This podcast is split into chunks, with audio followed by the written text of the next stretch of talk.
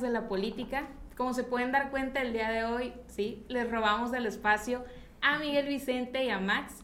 Y como ya también se dieron cuenta, no me encuentro sola. El día de hoy me acompaña como co-host Iseli.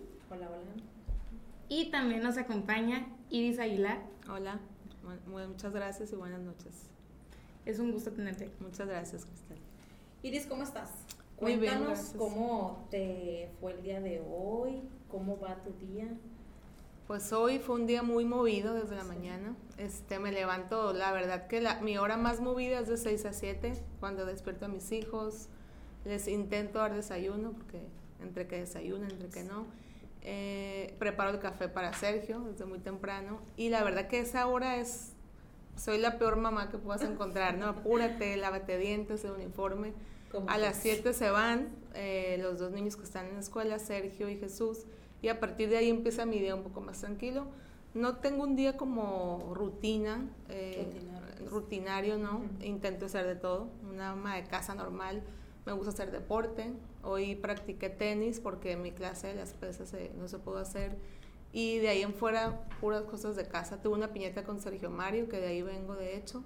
Y pues aquí con ustedes, muy contenta de acompañarlos. Traté de que mi día estuviera un poco relajado para venir con... Soltar el cuerpo. Soltar el cuerpo, así es. ya, en la, ya en la tarde. Eh, para los que no te conocen, yo este, es la primera vez que, que tengo, eh, por así decirlo, una relación platicando, pero para los que nos están viendo y pues para nosotros los que estamos aquí también, este, platícanos de ti, cómo te autodefines tú, Iris.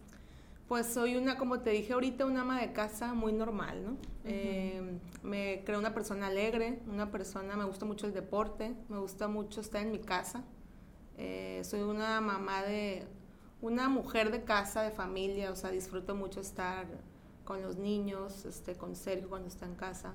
Y realmente, pues soy, te repito, una ama de casa común, con los problemas que vas a encontrar en, en una familia, este, mamá, este, así es, esposa. Y ahorita como pues en una etapa muy importante que es la crianza, ¿no? Tengo un adolescente y un niño y, realmente estoy muy metida en eso. Muy bien.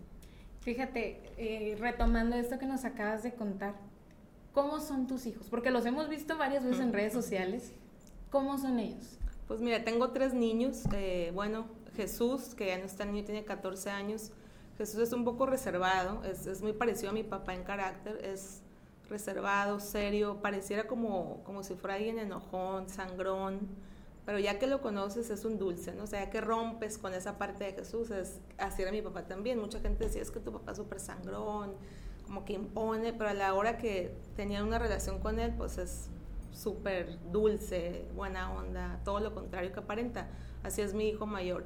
Juan Pablo, nuestro hijo en medio, es un niño especial. A lo mejor a él no lo han visto tanto, ¿no? pero es un niño que tiene autismo y él sí tiene una vida muy de rutina, ¿no? Juan Pablo, eh, no sé si sepan mucho del autismo, pero el autismo lo que más impacta en los niños es la ansiedad, sobre todo en, el, en, el, en la parte que está Juan Pablo ahorita, ¿no? El espectro de él le afecta mucho la ansiedad, cambiar la rutina para él es desastroso, ¿no? Entonces él sí está muy... Todo, todo tiene que llevar un seguimiento, ¿no? Tiene su terapia, sus caminatas, todo le tenía que dar el sol a cierta hora del día, o sea, realmente su, su día a día está muy, muy elaborado, está muy controlado, ¿no? Sergio Mario, pues me imagino que si lo conocen, él se autodefine como famoso en las redes, no entiendo por qué, su papá le ha hecho creer eso.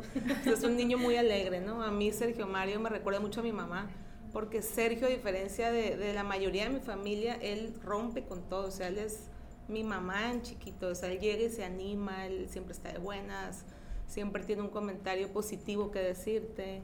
Entonces, él realmente, sobre todo en nuestra familia, que de repente hay muchos estrés, mucho, él llega y rompe con eso, ¿no? Eh, realmente es, es un niño especial también en esa parte y pues bueno, está chiquito, ¿no? También es gracioso todo lo que hace. El chinito, famoso chinito. Famoso chino.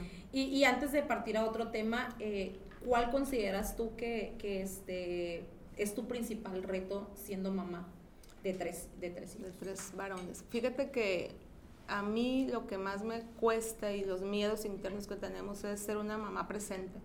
Ahorita con tanta cosa que hay de distracciones, desde algo tan sencillo como el celular. De repente me veo y digo, tengo tres horas en el teléfono y mis hijos están aquí, ¿no? Eh, he tomado muchos cursos de crianza y me sigo equivocando, ¿no? Entonces me doy cuenta que ser mamá es lo más difícil para una mujer. Eh, ¿Tienes hijos? Sí. Bueno, tú me podrás entender, Cristal no entenderá pronto, no sé, en un futuro. Eh, bueno, no pronto, no pronto, no, pero en un futuro. Pronto, yo pronto. Eh, y la verdad que es un reto muy grande el no tener culpa, porque las mamás normalmente tenemos culpa, ¿no? Por las que trabajan, las que no trabajan, las que salen, las que no salen. Y uno de los tantos cursos que he tomado es eso, o sea, realmente la culpa te afecta.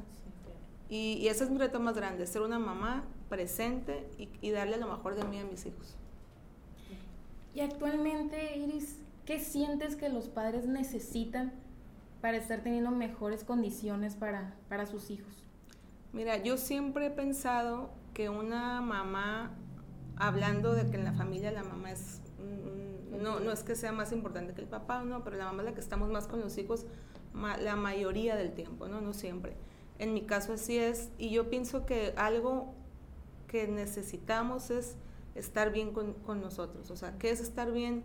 Tienes que tener un tiempo para ti, hacer deporte, estar cercano a lo que para ti es, tu espiritualidad, tienes que estar eh, bien con eso.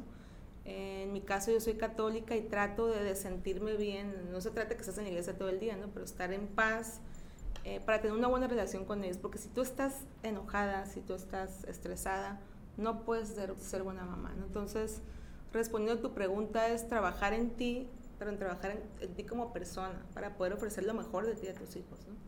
Porque si tú estás bien, pues tus hijos están, Exactamente. están bien. Bueno, y vamos a cambiar un, un, poquito. ¿Cómo ves la política hoy en día? Ahora tú que, pues, eh, eh, su esposo, eh, el diputado, ¿qué sientes que los padres de familia necesitan para que nuestros hijos tengan mejores condiciones de vida? Pues mira, yo pienso que como papás tenemos la responsabilidad, responsabilidad de educarlos y de darle los valores. eso nos toca a nosotros, cómo sean mejores hijos, mejores ciudadanos, mejor amigo, el mejor alumno, eh, que sean personas honestas, eso nos toca a nosotros como papá. Eh, en política yo pienso que para mí, eh, soy una apasionada de la educación, siento que invirtiendo en la educación esto, esto cada vez es mejor, ¿no? La educación es la, es la mejor vacuna para un futuro de los niños, ¿no? No creo que se necesiten programas que descubran el mundo, simplemente educación. ¿no? Con una buena educación y cada vez mejores esfuerzos en ese tema, pues va a haber mejores ciudadanos, mejores estudiantes, mejores niños que el día de mañana van a estar interesados en cultura, en deporte, en vez de estar en vicios o cosas negativas. ¿no? Entonces, yo pienso que una buena combinación es el papá, la mamá, la familia, eh, darle los valores que conllevan para ser una buena persona y por otra parte la política, cómo, cómo le mejoramos esa parte eh, a, los estudiantes, a los niños para el futuro, ¿no? Una, unas políticas públicas para mejor educación. Cambiando un poquito el tema, pero también eh, siguiendo con esto de la familia, Iris, sabemos que eres hija de Jesús Aguilar Padilla, exgobernador de Sinaloa, la señora Rosy. Y ambos fueron dos personas que siempre estuvieron muy apegados a la causa de la lucha contra el cáncer de mama. Recordando que ahorita estamos en el mes de octubre, a mí me gustaría preguntarte, Iris, ¿cómo impactó en tu vida haber eh, visto esto en tus padres y también saber si tú te has involucrado eh, de alguna manera en estas causas? Fíjate que a mí, pues mi mamá fue sobreviviente de cáncer, ¿no? De cáncer de mama. Ella le dio cáncer muy joven, tenía 40 años, casi mi edad. Yo era una niña de 8 o 9 años y a mí, pues desde ahí me impactó, ¿no? Desde que te dicen cáncer, pues, cáncer, sobre todo, pues en los 90 era sinónimo de muerte, ¿no? Tú escuchabas cáncer y decías se va a morir. Entonces desde ahí empieza el impacto familiar en nosotros. Mi mamá, pues gracias a Dios, sobrevivió, eh, le fue muy bien con su tratamiento y desde que fue sobreviviente, ella siempre estuvo metida en temas de cáncer de mama, ¿no? Eh, pues la vida la llevó a hacer, hasta en el DIF, como bien lo mencionas, y la bandera que ella, e, ella siempre, la asistencia siempre la tuvo ella en sus, o sea, siempre estuvo tatuada, siempre ayudaba en donde podía, ¿no? Pero cuando está en el DIF realmente saca quién es, ¿no? Eh, en esa parte Y la bandera que agarró fue el cáncer de mama, por obvias razones, ¿no? Eh, todos los seis años, como ustedes conocen, hizo programas, ayudó mucho al, tema de salud, el tema de la asistencia a las familias, incluso de las enfermas con cáncer. Y cuando sale ella, que tu siguiente pregunta es, sale mi mamá del DIF y me acuerdo perfectamente ese día que le dice a mi papá, a ver Jesús, yo salí, pero necesito seguir con esto, necesito seguir ayudando a mujeres eh, en el tema del cáncer esto no se puede acabar, ¿no? Dios me dio la oportunidad de estar aquí, pero ahora pues ya nadie me para, ¿no? Y fundó una fundación que se llama Renacer. En aquel tiempo le ayudaron este, mi padrino Jesús Vizcarra, el licenciado López Sánchez, un gran amigo de la familia, en formar una fundación pues es muy difícil de hacer, yo no entendía una, de, de ese nivel, buscar patrocinadores, bajar fondos, un patronato, o sea, lo hizo muy en forma mi mamá, ¿no? Esto fue en el 2011 más o menos. Creó un, un albergue también para, toda, para las familias, eh, les daba hospedaje, comida, todo, ¿no? Y esa, esa fundación, pues mi mamá la tuvo todos a lo largo de todo este tiempo. seguían bajando recursos, seguían ayudando a personas. Y en el 2020, como, mi mamá como que dice, ¿sabes que Hay que darle un giro a esta fundación. Se convierten en causa que está ahorita liderada por muchos jóvenes, eh, la verdad que muy entusiastas en el tema, muy creativos, porque le han incluso ahorita se abrió ya para, o sea, le cambió el nombre para abrirla más al abanico, ¿no? Renacer en causa. No solamente lo del cáncer de mama. Cáncer de mama y eh, creo que el número dos es creo que es cervicouterino, no, no, no son como tres, creo que cáncer de próstata, se abre a hombres también, se empieza a abrir a hombres entonces ya esto va escalando más, ¿no? Pero al final pues es una semilla que mi mamá dejó ahí, ¿no? Y eso, yo estoy metida en esta fundación, se llama En Causa, que por cierto ahorita en octubre hace mucho tipo de, por el tema de cáncer, pero pues es eso, es en causa y, y sí, sí estoy metida y, y, pues lo que se puede aportar. Fíjate, voy a, voy a retomar algo que comentabas ahorita y es que usualmente, más que nada antes cuando escuchaban la palabra cáncer, justamente la gente lo miraba ya como sinónimo de muerte. Y también hay que reconocer que, que tus papás fueron pioneros abanderando esta causa y que definitivamente sembraron en muchas y muchos sinaloenses y los ayudaron también de alguna manera a hacer más digerible una noticia tan fuerte que es que a alguien le digan tienes cáncer. Y este mes yo creo que sí es importante recordar y, y reconocer esta lucha, seguimos en esta lucha. Concientizar. Concientizar exactamente y hacer una invitación y un llamado a todas las mujeres a que no dejen de revisarse y que no pasen por alto esto. Exacto. Y que también aprovechen todos los programas que el gobierno eh, tiene ahorita, el DIF, que en su momento, pues como ya nos comentaste, tu mamá también en su momento, pues ahí estuvo. Y, y pues a, a pesar de ser una enfermedad, pues que tumba familias, que las daña pues emocionalmente. Eh, qué padre y qué bonito lo que ellos formaron desde, desde ese entonces y que hasta ahorita la gente pueda estar segura que muchos se acuerdan, porque me ha tocado ir hasta eventos donde la gente agradece realmente que se le haya puesto atención a ese tipo de a ese tipo de temas porque pues sí se afecta sobre todo a las personas más vulnerables que no tienen a lo mejor el acceso eh, en sus colonias, en sus municipios a revisarse, a, no conocen ni siquiera el procedimiento pues para, para detectar cualquier cosita. Así es. Sí. Y, y, repasando un poquito este, el trabajo que pues eh, tu papá hizo excelente en el gobierno, tu mamá luchando por la causa de las mujeres, yo que conozco gente que, que la conoció y que siempre habla bien bonito de ella, ¿Nunca te interesó, Iris, a ti formar parte o, o, ingresar en la política en que te gustara, que te llamara la atención por ver a tu papá, por ver a tu mamá? Fíjate que no, la verdad, eh, pregunta, respuesta directa, no. Eh, y me preguntan mucho, ¿no? Qué, bueno que más la pregunta porque aquí me van a escuchar más personas, ¿no? Es una pregunta recurrente y la verdad no, no es que no me guste la política, yo creo que todos están de alguna manera metidos y enterados en política, ¿no? Pero realmente a mí no, nunca fue una inspiración, nunca, nunca me sentí que, fuera algo mío. Realmente para mí, yo respeto mucho esa, esa profesión, ¿no? Digo, esto, eh, he estado rodeada siempre de temas políticos, primero mi papá, pues ahorita mi esposo, Sergio Mario, y yo siento que el ser político, el servidor público, realmente necesitas ciertas eh, habilidades, por llamarlo así. O sea, un político luego de repente la gente cree... A mí, por ejemplo, desde chiquita siempre me ha gustado el tema de comunicación, ¿no? Me, me, me apasiona ese tema, me gusta mucho la oratoria. Entonces, de repente la gente confunde, ¿no? O sea, no, pues es que te gusta hablar en público. Y bueno, es que un político no es un buen orador. Ojalá eso fuera un buen político. ¿Cuántos políticos no hubiera buenos, no? O sea, un político necesita demasiadas cosas porque representas mucho, ¿no? Y no digo que, que no, no, no pudiera tener esa habilidad, simplemente es, así como todas las profesiones, ser médico necesitas prepararte, un arquitecto no puedes llegar, yo me gusta arquitectura, pues vamos a hacer una casa, bueno, con esa seriedad se debe ver la política, ¿no? No es que te guste o no, es que si estás preparado, si, si, si día a día tú, y, y tampoco es que te guste servir, ¿no? Porque servir nos gusta mucho, pero también es cómo traduces eso en hechos eh, buenos para tu sociedad, para tu ciudad, para tú, ¿no? Entonces siento que, que no es algo mío, eh, estoy muy cerca del tema, te digo ahorita pues esposa, pero no, no es algo que a mí me, me llame la atención. Y es que sí, sí pasa eso, de que luego te preguntan, ¿qué a ti no te gusta? Sí, sí. Sobre todo porque pues de la familia Exacto.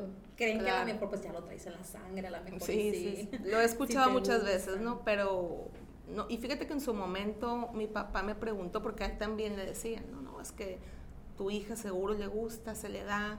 Me acuerdo que me preguntó y me dijo, oye, a ver, dime de verdad si te gusta para ayudarte y te pongas a estudiar, porque él fue el que me dijo, esto no es cualquier cosa, esto no es que lleguen y te aplauden, o sea, esto es realmente, prepárate, estudia. Eh, y me acuerdo que le dije, no, o sea, no, de verdad no me gusta. Y me dijo, perfecto, ya no te voy a preguntar, entonces no hagas que parezca que te gusta. Y para todos los que tengan la duda, pues ya la contesté. Así es. Pero bueno, a pesar de que no, no tienes intereses políticos, lo has dicho ahorita, estás de alguna manera enterada y al día de lo que pasa. Y e- es, importante también reconocer que ahorita a estas alturas el empoderamiento femenino pues es un Claro. tema que escuchamos muy seguido. ¿Qué opinas tú de, de- de esto, de las mujeres que deciden entrarle a la política? Y, y también tomando en cuenta y recordando que ahora en Sinaloa, tres de tres municipios de aquí, Claro, los más los grandes, más van a grandes, van a tener próximamente candidatas mujeres. ¿Qué opinas tú al respecto de las mujeres que, que se interesan en estos temas políticos? Pues mira, eso no, no se puede ver de otra manera más como algo positivo, ¿no? Como celebrar que ahora la mujer podemos, no nomás en política, sino en todo, ¿no? Tú ves en todo tipo de empresas ya mujeres en, en- ves incluso como las carreras antes eran dos mujeres y ahorita son mitad y Sí. mitad, ¿no? Incluso algunas hasta más. Y en el tema, aterrizando más a tu pregunta, el tema en la política se me hace muy padre, te, te repito, lo celebro. ¿Por qué? Porque es una forma diferente también de... de- yo siempre he dicho, ahora, con el empoderamiento, que se me hace muy, muy padre que la mujer cada vez estemos dando metida en todo, pero yo siempre he dicho, somos diferentes, ¿no? La mujer y el hombre somos diferentes sin querer ver quién es mejor o no significa que uno es mejor y otro es peor, simplemente somos diferentes. Entonces, el que la mujer esté en, en ese tipo de, de lugares, pues es una visión diferente, ¿no? O sea, es, es, no podemos pensar igual y siento que, que está padre el equipo, que ahorita está muy, muy balance, eh, ese tema de 50, 50, está muy balanceado y está padre porque realmente hay, hay pluralidad en cuanto a ideas, mujeres y hombres, ¿no? Entonces me hace muy, muy interesante cómo esos temas ya son de que tiene que ser mujer las ciudades importantes. Eh, me decían a mí, es que no estamos preparados, pues no sé si estamos o no, pero así es, ¿no? Así es y esto llegó para quedarse, que las mujeres estén en la política y pues se me hace la verdad que positivo, no, no hay otra manera de verlo. Sí, totalmente. Yo quiero agregar una pregunta extra y es de que, y, y ves en tus niños, ahorita que decías que, que, que Sergio Mario se siente famoso en Famoso, redes, ¿tú consideras que en algún momento... Fíjate que de mis tres hijos, yo creo que si alguien trae ese gen, como bien tú lo dices, ¿no? que, que a veces lo dicen de broma, es él. De hecho, hace poquito hubo una actividad en la escuela que quiere ser de grande y él dice que va a ser presidente de México. ¿no? Ah, Eh, hizo una exposición que hasta a mí me dejó wow, ¿no? Lo que dice, porque nos da risa a Sergio y a mí, porque le dijimos, a ver, Sergio, ¿qué vas a decir mañana? Pues en tu escuela tienes que exponer.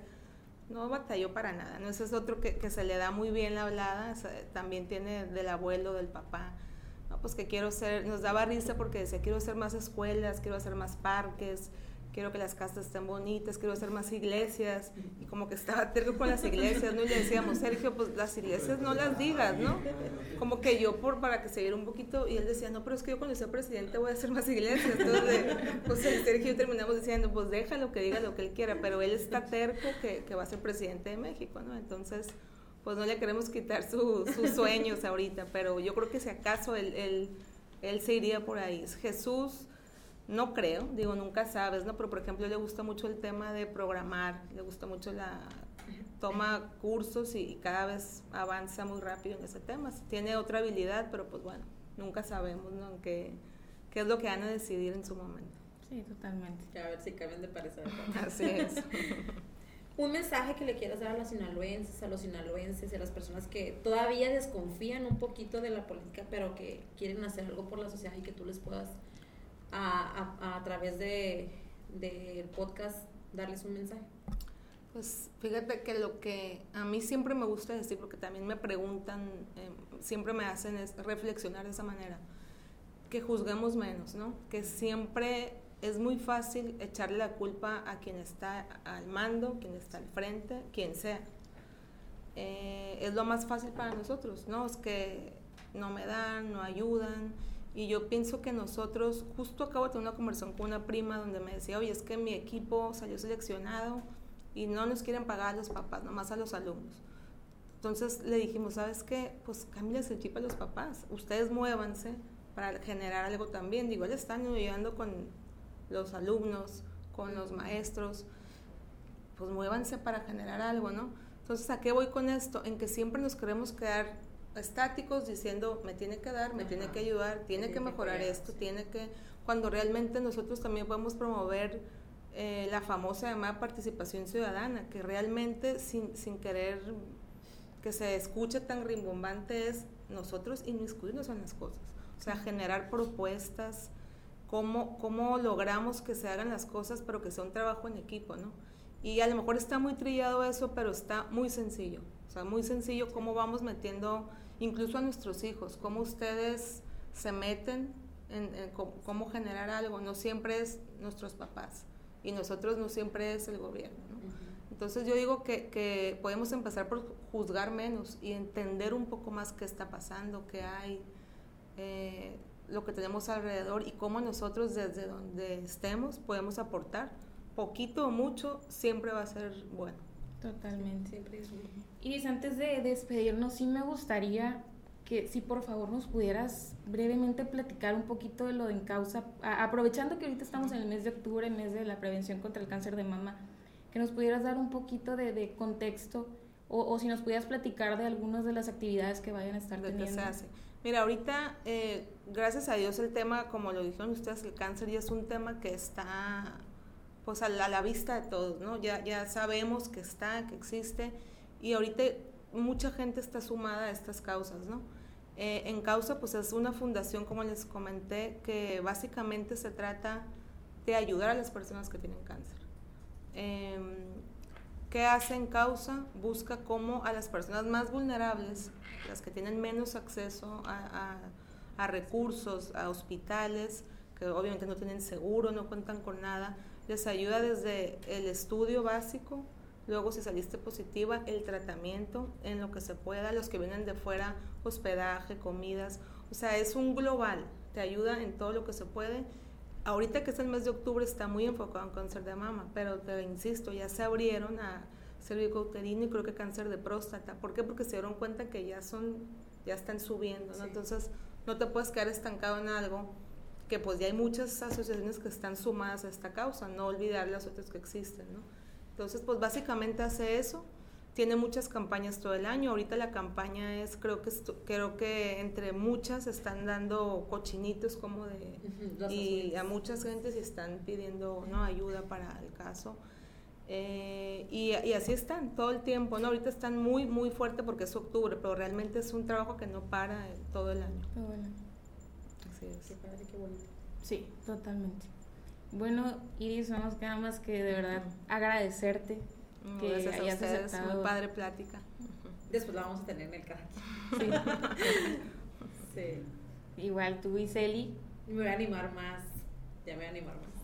Y también hay que agradecer a, a Miguel, a Max y a Beto que nos prestaron el espacio del podcast de la política. Muchas Robado. gracias.